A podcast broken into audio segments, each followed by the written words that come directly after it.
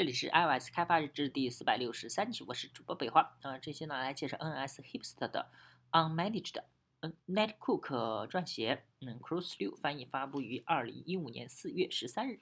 API 对于开发者来说呢，不只是把功能点接口暴露出来而已啊，同时呢，也传递给我们一些其他的信息，比如说接口如何以及为什么要传，要使用某些值，因为要传达这些信息，嗯，给东西起适当的名字，才，呃，这件事呢，才成为计算机科学中最难的部分之一。呃，而这也成为了好的 API 和不好的 API 的重要区别。通过 Swift 的标准库就可以看出，Swift 的安全性和可靠性方面与 Objective C 互动之间，嗯，方面有着明显的界限。像 int、string 和 array 这些类型啊，在使用过程都会表现出直接且无歧义的行为。但如果什么都不考虑就创建呃 unsafe mutable pointer 或者是 unmanaged 等类型的实例，那恐怕就要踩到坑里了。呃，这次呢，我们关注 unmanaged 这个关键字啊，unmanaged 表示对不清晰的。呃，内容管理对象的封装，以及烫用烫手山芋的呃方式来管理它们。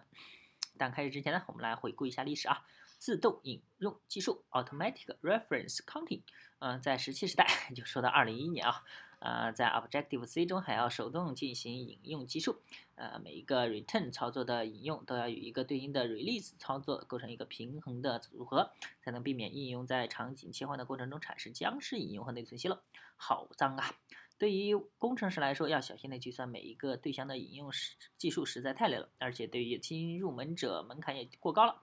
自动引用技术就是 NRC 的到来呢，嗯，让和手动内存管理相关的一切都失去了必要。在 NRC 下，编辑会在每一个生命周期内按按照规则帮你进行 return、release、auto release 指令的调用，嗯，节省了很多麻烦。嗯，这个图呢可以 呃让你感受到抛弃手动内存管理的益处。那在现在这个后 ARC 的世界里啊，所有的 Objective C 和 Objective C 方法返回的呃 Call Foundation 类型的内存都是被自动管理的，只剩下由 C 函数返回的 Call Foundation 类型还没被收编。对于后者而言呢，对象所有权的管理仍然停留在调用 CF Return 和 CF Release，或者通过某个下划线、两个下划线 Bridge 啊函数桥接到 Objective C 对象的方式的层面上。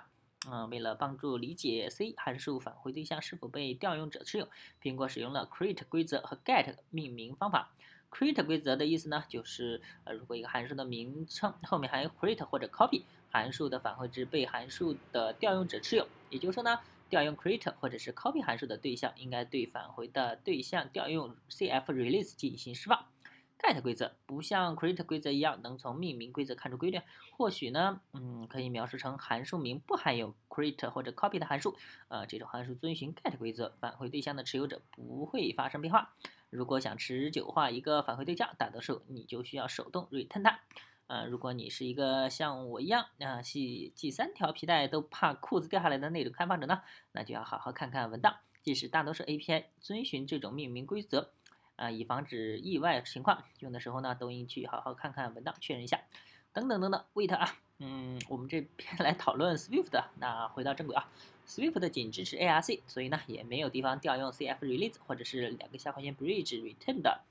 那么 Swift 如何让这种在上下文中内存管理的哲学融入到自己的内存安全体系呢？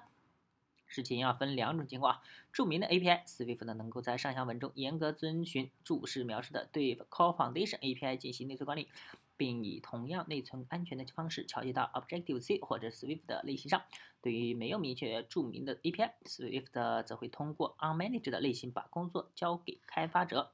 管理。Unmanaged 啊，虽然大多数的 Call Foundation API 都有注明是否可自动管理，但一些重要的部分还没有得到充分重视啊。啊，我们。啊，这个文章编写的时候呢，Address Book Framework 的 API 似乎呃是比较重要的、尚未注明的部分。有一些函数还要传入或者返回 unmanaged 的类型的对象。一个 unmanaged 的呃 T 这个 template 是模板，呃实例封装了一个 Call Foundation 的类型 T，啊它的相应范围内持有该对象 T 的引用。从一个 unmanaged 的实例中获得一个 Swift 值的方法有两种。Take release value 啊，返回该实例中的 Swift 管理的引用，并在调用的同时减少一次引用基数、引用次数啊，所以可以按照 create 规则来对待其返回值。take unturn unreturned value 返回实例中的 Swift 管理的引用，而不减少引用次数，可以按照 get 规则来对其对待其返回值。在实践中最好不要直接操作 unmanaged 的实例，而是要用这两个 take 开头的方法从返回值中拿到绑定的对象。啊，可以看一个例子啊，我们说要创建一个 AB address book 来获取用户最好的朋友的名字。代码率啊，呃，通过使用 Swift 1.2新增的 optional 绑定啊，呃，取得对象并将其转化 Swift 的类型简直是小菜一碟。最好的解决方法，解决问题的方法是避免遇到问题。呃，现在呢，我们已经知道如何对付 unmanaged 的了。那现在呢，我们还是来看看如何避免碰到这种情况吧。如果 unmanaged 的应用是从你自己写的 C 函数返回的，那么你最好还是要注明一下啊，这种注释能够帮助编译器理解如何自动管理你所遇嗯所返回对象的内存。就不要用 unmanaged 的呃 CF string 了，直接返回一个在 Swift 中类型安全以及内存管理完善的 CF string 类型。举例说明啊，我们有一个函数能够将两个 CF string 对象拼装成一个字符串，并且要告诉 Swift 的这个返回字符串的内存是被如何管理的。根据上面提到的命名规则，我们的函数应该叫做 create joined string。嗯，这个名字表达的意思就是调用者将持有返回值。既然这样，在函数中我们要用 CF string create mutable copy 创建 result string 返回时没有与其创建函数平衡的 CF release。在 Swift 中，像这样，我们要手动管理内存，我们的函数被引用成返回一个 unmanaged 的 CF string，嗯，一个强引用。既然我们的函数遵循了 create 规则进行了命名，那么就可以打开编译器的隐式桥接来消除 unmanaged 的歧义。Call Foundation 提供了两个宏：CF 下划线 implicit 下划线 bridging 下划线 enabled 和 CF 下划线 in Clicked 下划线 bridging 下划线 disabled 用来打开和关闭 clone 的 arc 下划线 cf 下划线 code 下划线呃 edited 变量。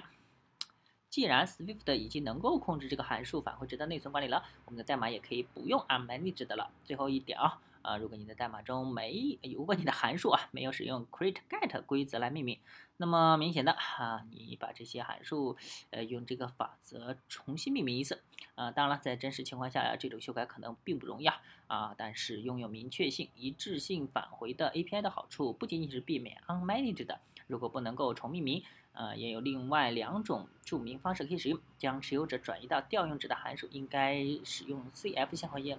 returns 下划线。呃，return 的，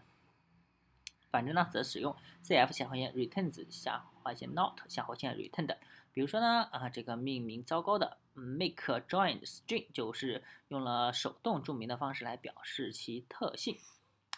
啊，你可能觉得 unmanaged 的只是一时的权宜之计啊，确实是，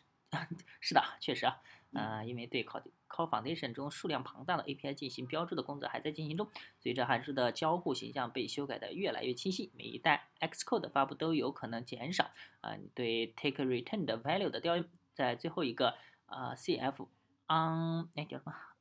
on 哎 unannounced